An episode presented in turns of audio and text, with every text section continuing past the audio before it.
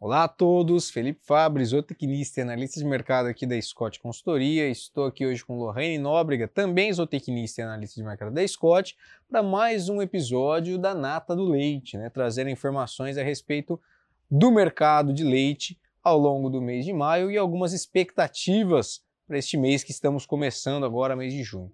Bom, Lorraine, é, abrindo aí a nossa fala, captação no mercado do leite como ficou? A gente viu uma melhora nos volumes captados? Muito pelo contrário? Qual foi a situação? Bom, primeiramente, olá a todos. Fábio, o cenário de captação de leite no Brasil recuou 2%, né, muito em função do final da safra de capim e os elevados custos de produção, né, que ainda afetam bastante, fizeram com que os produtores investissem menos é, na atividade. Então, isso refletiu na queda de 2%.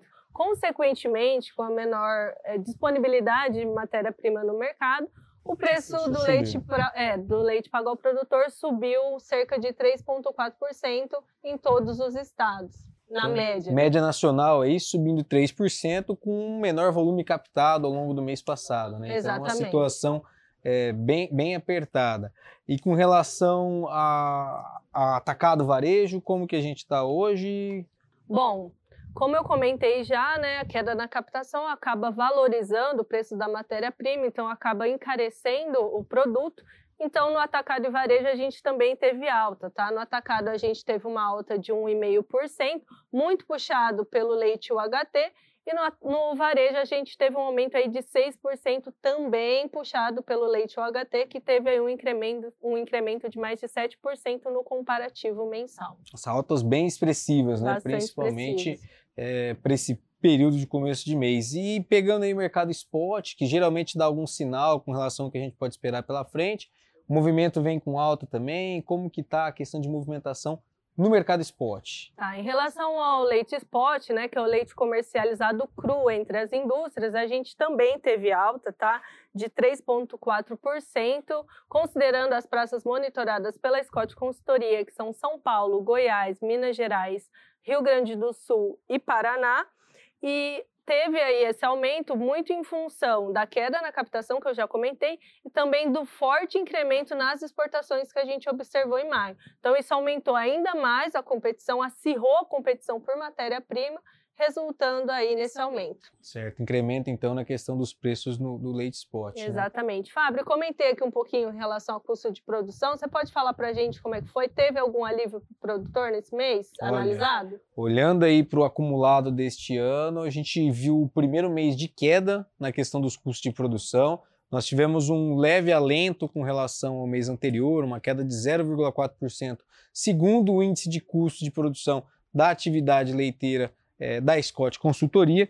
Esse recuo nos custos ele acabou sendo puxado principalmente pelo lado da alimentação, da suplementação mineral e da sanidade. Tá?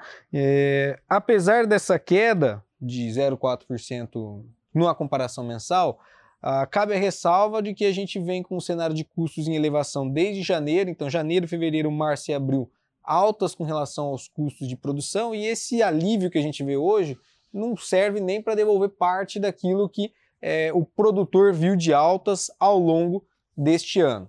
E isso fomenta ainda mais a questão da menor disponibilidade, com o produtor utilizando menos tecnologia agora para a questão de aumentar até a produção. Para a gente ter uma ideia, em 12 meses o índice de custo de produção da nossa atividade é, cresceu 10,4%, tá? É, mas a margem ao produtor deu uma melhorada. Por quê? Um alento do lado dos custos de produção, mas uma alta nos, nos preços pagos ao produtor, deu aí uma melhora de 4,4 pontos percentuais na margem paga, na margem do produtor é, em relação a abril. E, e, em 12 meses a margem, apesar dessa melhora recente, ela está estreita ainda. A gente fala aí do incremento de 3,1 pontos percentuais frente a maio do ano passado. Então o produtor trabalhando com uma margem bem apertada aí ao longo desse ano de 2022.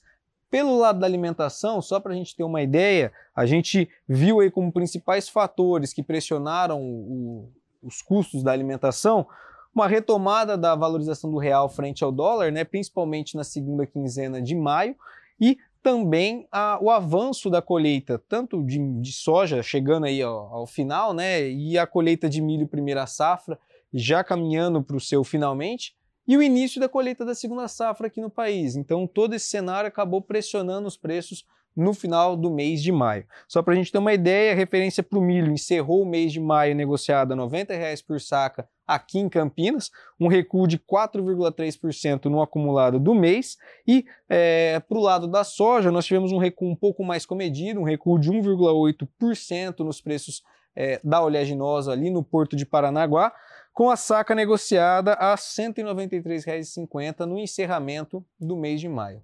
Do lado da suplementação, essa queda do dólar acabou também colaborando e o indicador de custos de produção relacionados à suplementação mineral recuou 2,4% agora no mês de maio. Então, foram os principais componentes que puxaram o custo de produção.